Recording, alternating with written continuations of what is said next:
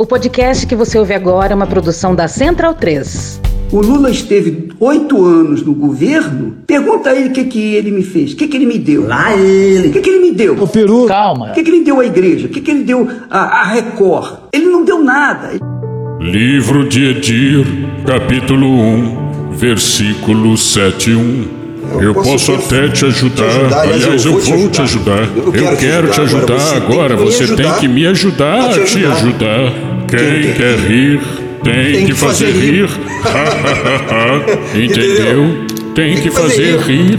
E apenas fez o que ele tinha que fazer, como fez com todas as demais emissoras de propaganda, com, obviamente que pagou, honrou lá seus compromissos. Mas ele, eu não devo nada ao Lula. Eu estou livre. Por enquanto. Ele deve, ele me deve, não a mim, mas a Deus. Lá vem besteira, lá vem besteira.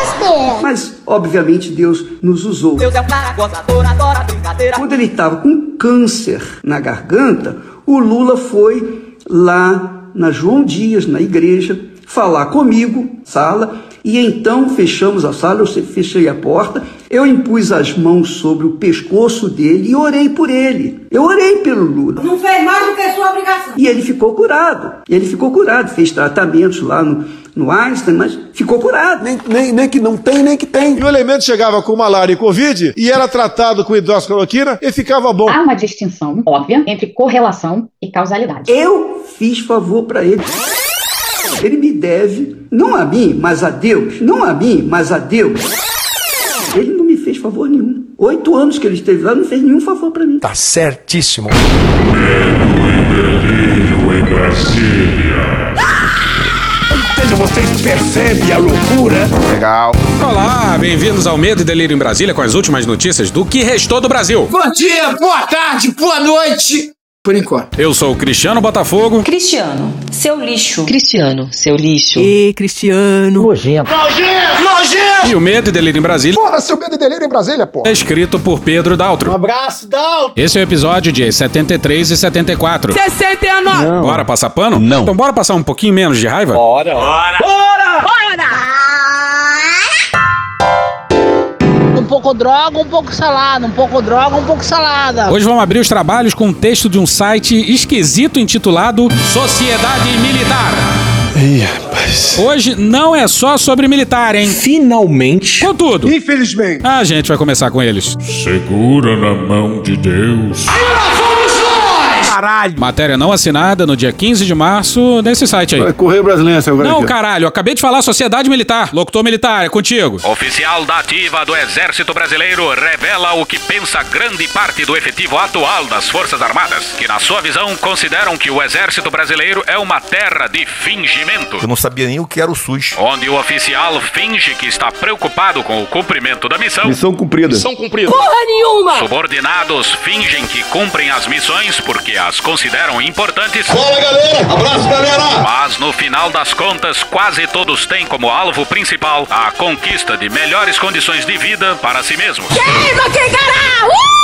Foi a única vez, eu sempre brinco isso, foi a única vez que eu ia no restaurante e olhava, olhava o cardápio pelo lado, pelo lado esquerdo. Que eu sempre olhei no restaurante, eu e meus filhos, o cardápio pelo lado direito. Coitado. Pois é, senhoras e senhores. Enfim, alguém da ativa resolveu se pronunciar. Ainda que sob anonimato, e tá no texto que ele é da Pois é, nos últimos quatro anos podia ter um general democrata fazendo alguma coisa parecida. O folclórico general democrata! Mas não teve um! que será? O responsável é o presidente. Tira o cu da reta bonita. Assim como não teve nenhum general que foi pra reserva pra fazer críticas públicas à relação umbilical entre o exército e o Bolsonaro. Uma volta pra esse militar aí que diz que é um tenente. Os ouvintes mais afoitos podem achar que vem aí um libelo democrata, mas Deu errado. Pra começar aqui na primeira linha do texto, o cara já cita o falso príncipe. Professores têm que ganhar mais? Tem que ganhar mais. Mas tem que ter, produzir melhor também. E onde está a contrapartida aqui? O ganhar mais aco- acontece só no livre mercado, onde o valor efetivo de um professor é medido. Mano, corra, rapaz. Ele cita um artigo do falso príncipe intitulado Forças empacadas, fracas e desarmadas. Maravilhoso! E nada da Bolívia arrumar uma saída pro Atlântico por aqui, hein? Duas semaninhas eles estão se banhando em Itapuã. Vambora, gente, ousadia aí. Alegria!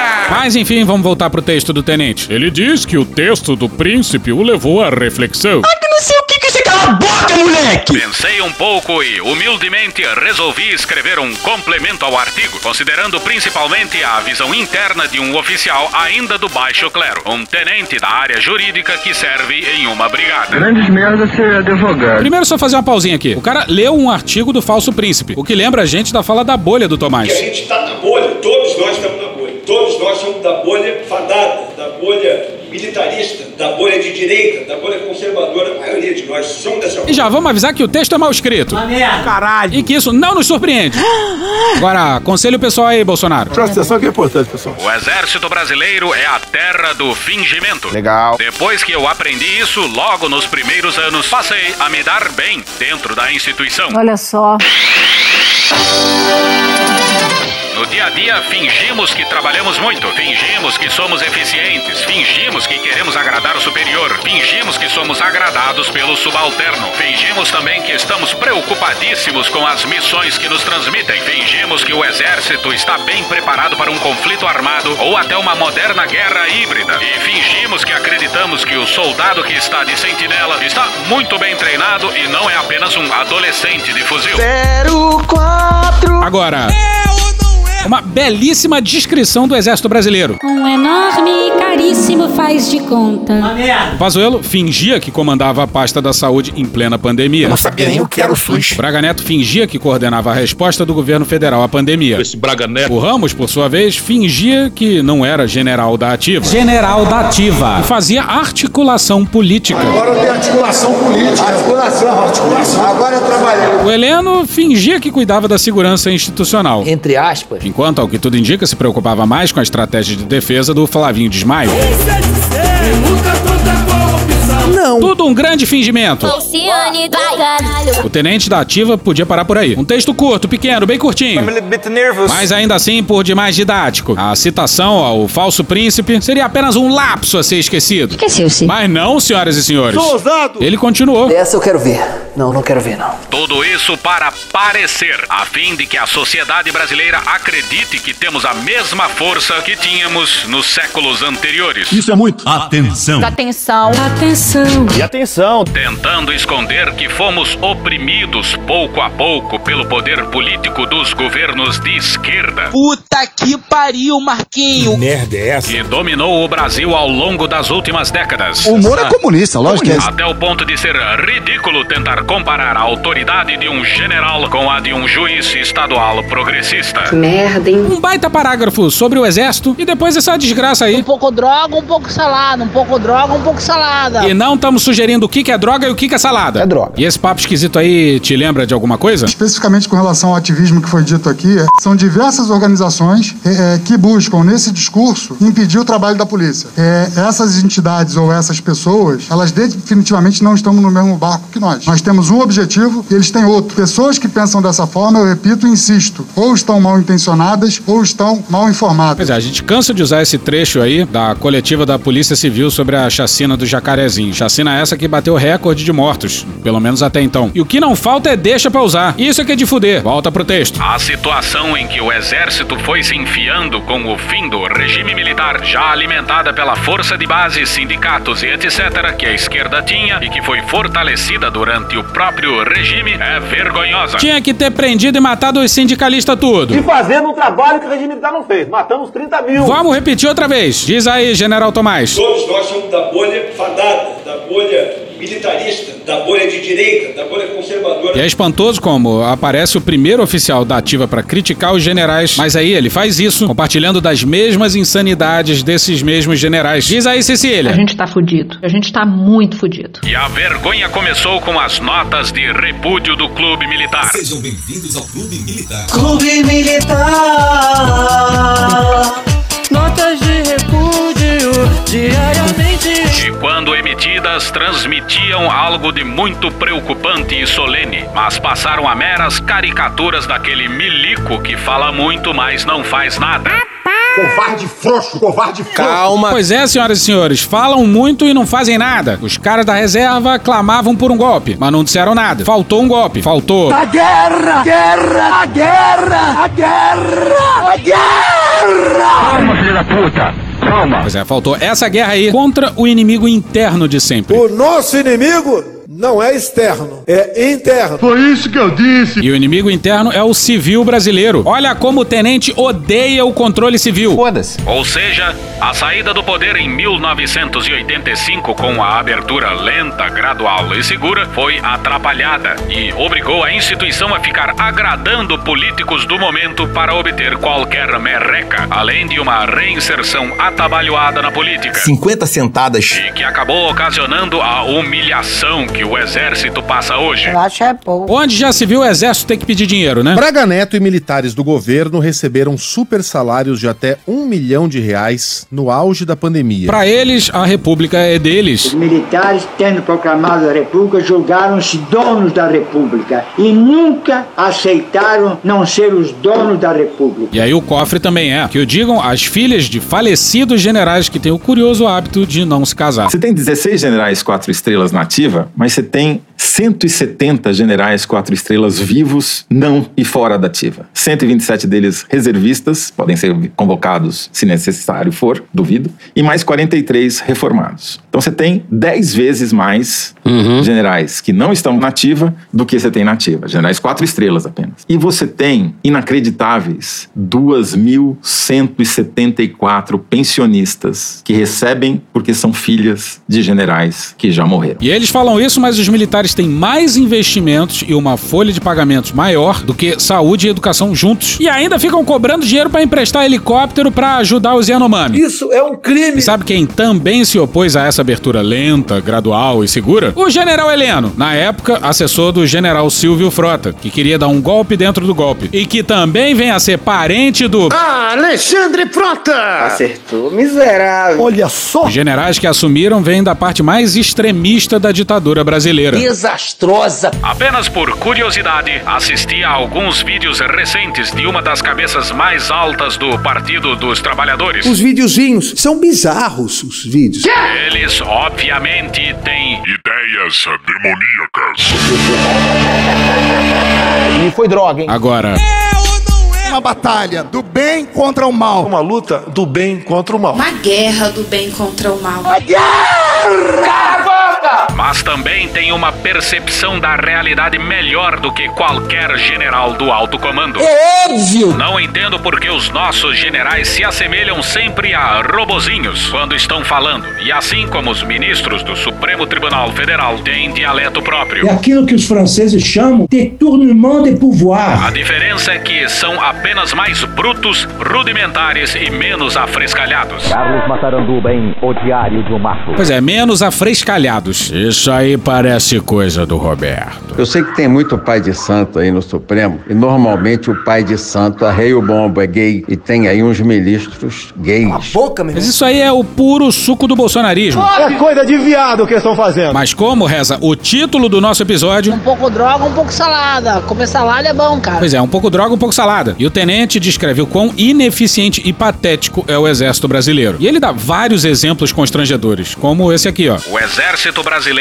tem tantas características de uma patetolândia. Que delícia, cara! Que precisou ser feita uma reunião do alto comando do exército para definir se a calça do novo uniforme seria colocada para dentro ou para fora do coturno. Puta que pariu, Marquinho! Conseguiram passar duas vergonhas. Eu tenho vergonha. Uma fazendo a reunião do alto comando só para isso. Repito. Só, para, isso.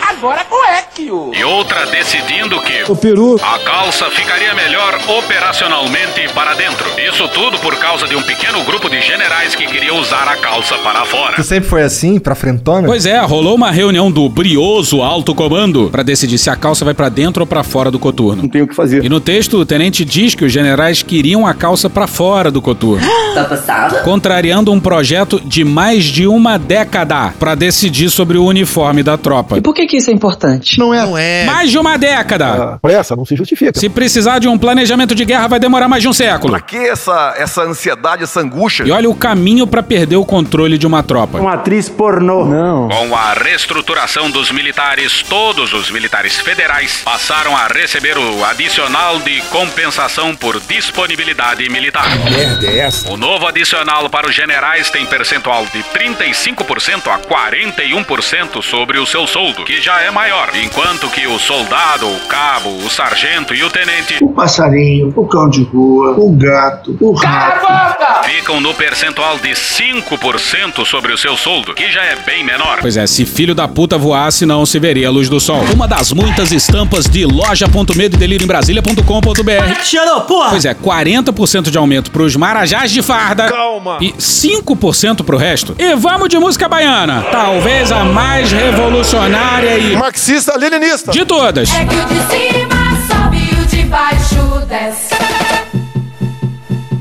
Tá bom, já. Portanto, o movimento político que conseguiu aprovar a lei de reestruturação da carreira dos militares é corporativista, mas no sentido de que a corporação são os generais. Eles é que são a família militar. Esta família é muito unida. Não o sargento ou o tenente e suas esposas e filhos. Só percebeu isso agora, querido? Tava fora do Brasil, irmão? O tenente descobriu que os generais pintam e bordam no exército. O tenente descobriu que a elite fode o pessoal de baixo.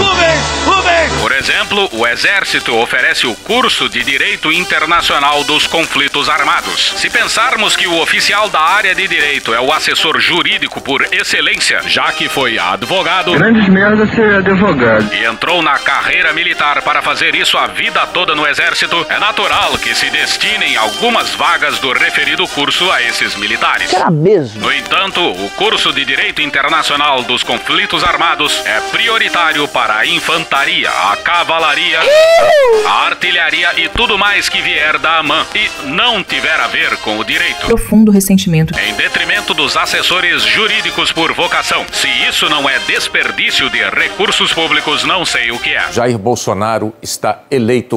É o exército brasileiro, pô. Senhores, salvar! Quem diz isso é um tenente da ativa que acha que o PT é demoníaco. Um mochila de criança. Acho que esse é o tipo do cara que não apoiaria a ideia de refundar a AMAN com o nome de Academia Civil Paulo Freire. E com o show de abertura da Pablo Vittar.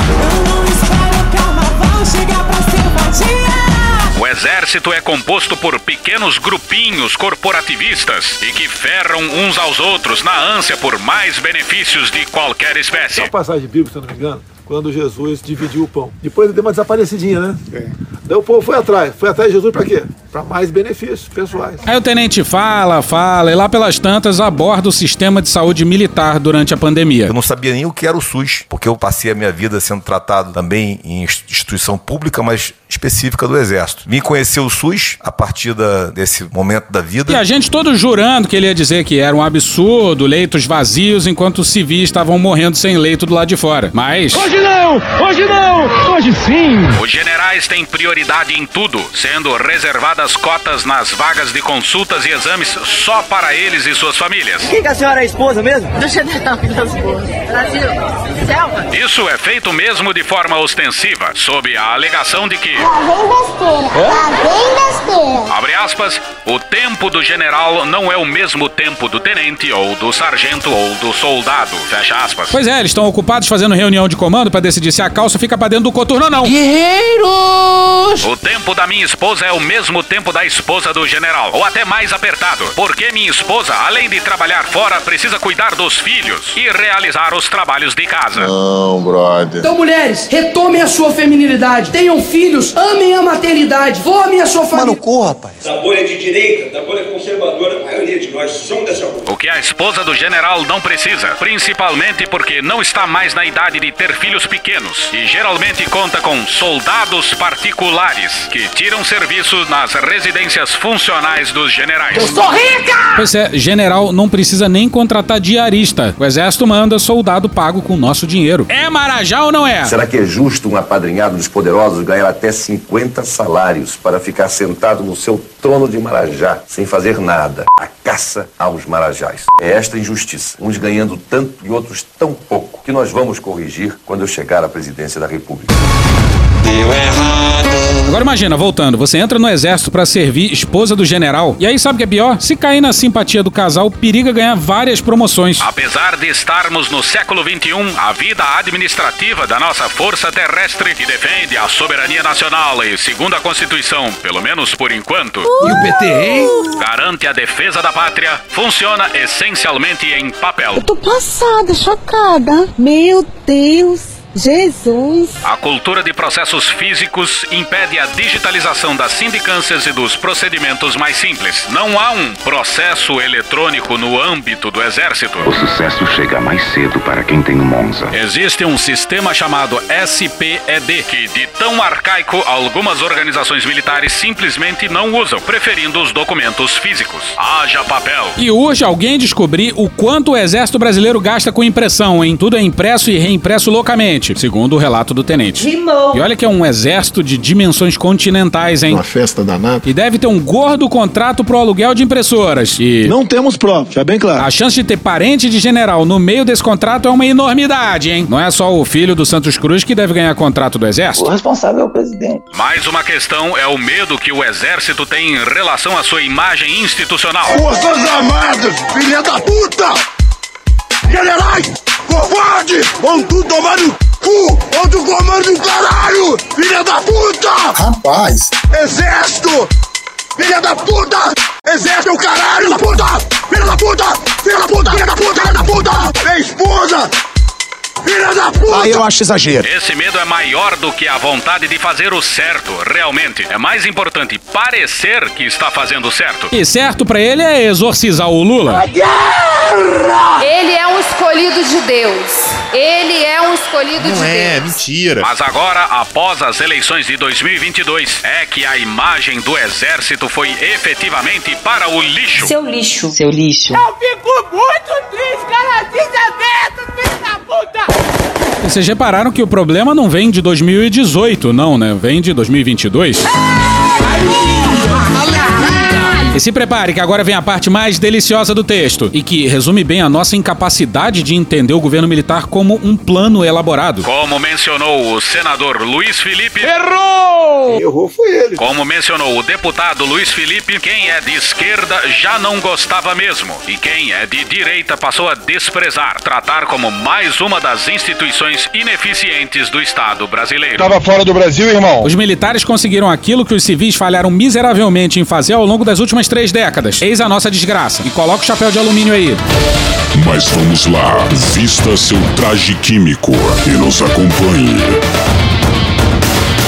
Porra. O alto comando do Exército nunca fala sobre o Foro de São Paulo. O Foro de São Paulo existe sim, a Ursal existe sim. Pois isso significa comprar briga com o establishment. Eu estou lutando contra um sistema, contra o establishment, establishment, establishment. O que prejudicará a imagem da força. Só insiste mesmo no slogan braço forte, mão amiga. Exército Brasileiro, braço forte, mão amiga, punheta para todo mundo. Quem inventou isso acho que foi o Pedro Daltro, lá do Medelírio em Brasília. Que já cansou, sinceramente. Olha, Cristiano, tem uma boa versão em braço forte, mão amiga, já cansou, sinceramente. Dá samba isso. Tá, vou pensar. Mas até um alucinado desse naipe consegue elaborar isso aqui, ó. Nos últimos anos, como já mencionei, diversos militares entraram individualmente na política de forma equivocada, atravessada. Fala, galera! Abraço, galera! No entanto, o militar não deve se envolver com política, salvo se for para a reserva, abstendo-se de utilizar o posto ou graduação para se promover eleitoralmente. No graças a Deus finado governo militar de Bolsonaro, que muita gente matou. Tinha general da ativa na saúde, general da ativa na articulação política e até general da ativa porta-voz oficial do governo. O exército é Bolsonaro. Bolsonarista? Bolsonaro é o exército. E esse texto do tenente mostra isso bem demais. E que o Brasil nunca se esqueça disso. E que nunca perdoe. Nos cabe la responsabilidad de fundar una paz basada no en el olvido, sino en la memoria, no en la violencia, sino en la justicia. Esta es nuestra oportunidad y quizá sea la última. Mix de insanidade. Mas é mais um episódio que a gente não vai falar só de militar. Mas também não tem muito o que comemorar, não. Achou que a gente não ia falar do orçamento secreto em pleno 2023? Achou errado, companheiro. Bora pro Daniel Vetterman e pro Felipe Frazão no dia 15 no Estadão. No começo do mês, três ministros assinaram portaria para estabelecer como vai ser o processo de pagamentos de emendas parlamentares. O documento não estabelece nenhuma medida para tornar público quem serão os congressistas atendidos pelas verbas controladas pelo governo. Tá errado. Tá muito errado isso. Além disso, Lula vetou uma proposta que identificava parte dos recursos de maior interesse dos parlamentares. Isso não é correto. E permitia um nível de acompanhamento dos repasses. É foda, é foda. Mas vamos lá, o mundo real é diferente do que a gente imagina, né? A gente tem que conciliar. Chato pra caralho. Fazer as malditas concessões. Infelizmente. Que pelo menos seja com civis e não com militares. Mesmo que esse civil seja o Lira. É, pô, sai daqui, vai embora, filha da puta. Beleza, vai lá. Cede aos caprichos do Lira, faz o acordo, os caralho a quatro, mas orçamento secreto não dá, né? Porra, é homenagem ao General Ramos, o pai do orçamento secreto? Parte do montante é o espólio do orçamento secreto, derrubado pelo STF. Inclui ainda outras verbas incluídas pelos parlamentares no orçamento de 2023. E a gente tem as nossas fontes em Brasília. Ah, Alexandre. Não, caralho. Fontes essas que entendem dos labirintos do orçamento. E é isso aí mesmo. Caralho. Até o fim do ano passado, o orçamento secreto se dava via emendas RP9. E o STF declarou o orçamento secreto inconstitucional, ali já nos estertores do governo Bolsonaro.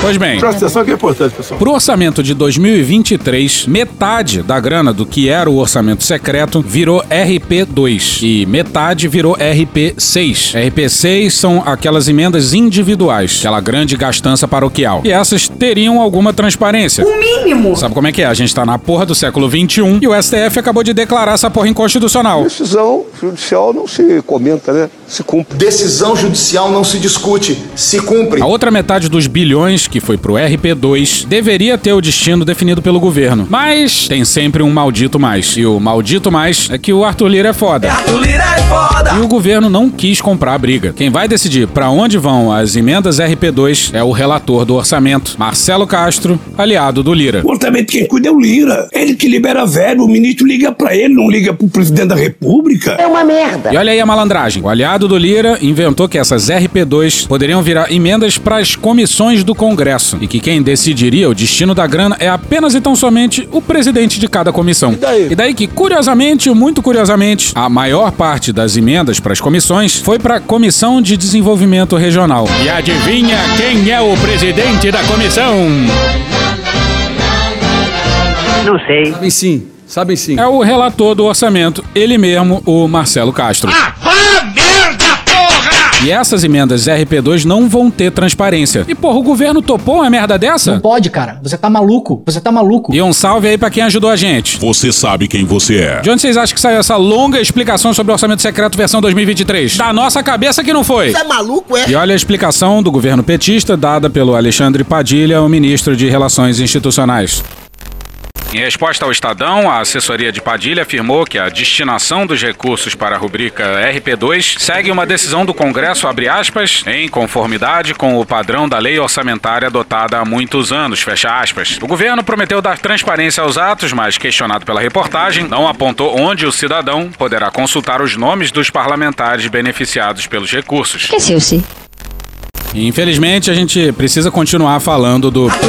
Foda! Os senadores, minha gente, reforçaram a pressão em cima do presidente da Câmara, o Arthur Lira, pela volta daquelas comissões mistas para analisar as medidas provisórias. São assuntos importantes que precisam ser analisados, precisam ser votados e parte desses parlamentares está ali, ó, tentando acelerar Lira, que resiste e quer manter a votação direto no plenário. É o Lira acumulando poder. Diz aí, Bolsonaro. Não tem como não dar errado. Vai dar errado. Isso. Esse impasse passer está travando a tramitação das primeiras medidas provisórias do governo Lula. Bom, digamos que o Arthur Lira Lula é forte em Brasília. é forte em Brasília e não tá com pressa nenhuma. Apesar dessa pressão aqui dos senadores, principalmente do lado do presidente do Senado, Rodrigo Pacheco, o presidente da Câmara, Arthur Lira, segue resistente, sim, em retomar as comissões mistas, que são aquelas comissões que incluem senadores e deputados, para analisar medidas provisórias que são enviadas pelo governo federal. O Pacheco assinou ato pela volta das comissões mistas e precisava que o Lira fizesse o mesmo. Mas o Lira se acha dono de Brasília e mandou um sai de bamba pro Pacheco. Olha só! Quem tá na linha de frente, inclusive com um mandado de segurança ao STF, é o Alessandro Vieira. É de uma gravidade absurda, né? Mas o mandado caiu na mão do. A gente lembra que essa questão das comissões mistas, elas foram interrompidas durante a pandemia, até para dar uma certa agilidade às propostas que estavam sendo enviadas pelo governo, para dar agilidade na tramitação, né, já que muitas medidas provisórias tratavam exatamente sobre a Covid-19, foi criado esse ato excepcionalmente por conta da Covid. Sim, excepcionalmente. É, sai daqui, vai embora, filha da puta. Na avaliação de senadores, até do próprio senador Alessandro Vieira, como a situação já voltou à normalidade, ou pelo menos os casos reduziram, o rito também poderia voltar ao normal aqui dentro do Congresso Nacional. Por isso, essa pressão agora por parte de Arthur Lira. Mas os senadores avaliam que há um interesse político por trás disso, isso porque Lira conseguiu mais poder.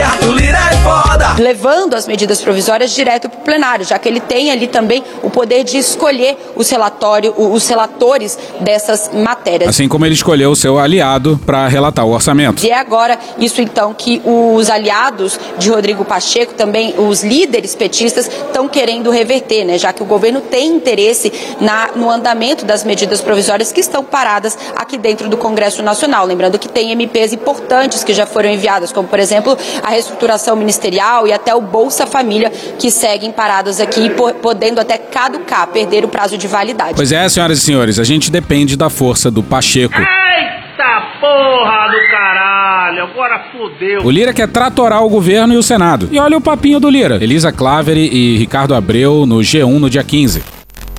Abre aspas. Há de se encontrar uma maneira racional de se evitar a volta das comissões mistas, porque elas eram. Atenção, é agora que o bicho vai pegar! Antidemocráticas com os plenários da Câmara e do Senado. Caralho! E nós vamos encontrar uma maneira, nem que seja fazendo a alteração constitucional para ajustar esse tema. Fecha aspas, afirmou Lira no plenário aos deputados. É a argumentação mais absurda possível. Que absurdo, cara. Acho um absurdo isso aí. Como a gente falou, o Lira não tem pressa. E, em contrapartida, o governo tem muita, muita pressa. Segue na fala do Lira.